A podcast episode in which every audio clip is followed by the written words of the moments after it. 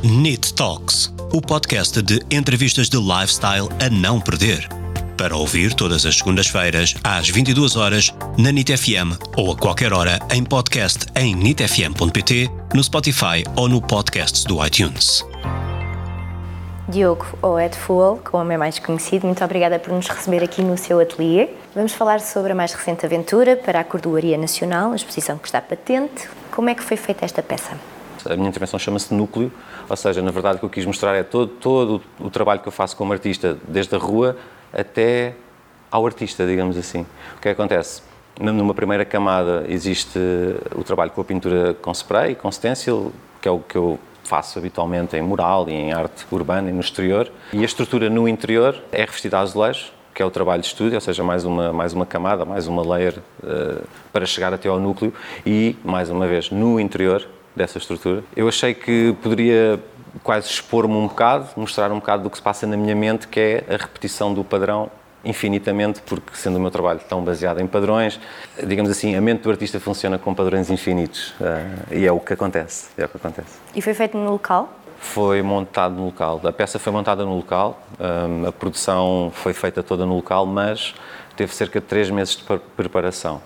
Foram feitos azulejos tridimensionais, foram feitos azulejos de aresta, foram feitos azulejos em três técnicas diferentes, na verdade, mesmo para mostrar o espectro grande do que eu consigo fazer e do que eu tenho vindo a desenvolver. E no interior, esta parte de núcleo mesmo foi algo novo que eu nunca tinha explorado, ou seja, uma, digamos, quase uma inovação tecnológica que também aponta para um caminho que eu, que eu tento explorar, que é sempre chegar à frente e tentar sempre experimentar alguma coisa nova. O Ed Food esteve também em Paris, patente uma exposição numa galeria a solo. Conte-nos a experiência. Olha, uh, correu muito bem. Uh, eu gosto muito de trabalhar com a galeria, Galeria Tenarance, em, em Paris. Já tinha trabalhado com eles em 2019. A exposição teve o nome de ITER, que é latim para viagem, percurso, sabes? Uh, e para mim faz-me sempre sentido esta questão do, de viajar, não é? Seja viajar para trabalhar, seja viajar pela nossa mente, também viajamos muito. Uh, e neste caso, em concreto, também foi uma viagem pela cor, o que é uma coisa um pouco mais rara no meu trabalho, sendo muito baseado no branco e no azul e nesta cor, nesta paleta mais tradicional. Achei que o ITER também podia ser uma boa desculpa para criar uma viagem pela cor, uma viagem de sentidos, sabes, também. Qual foi o último desenho que criou e em que é que se referenciou? Que é para percebermos um bocadinho o processo de produção.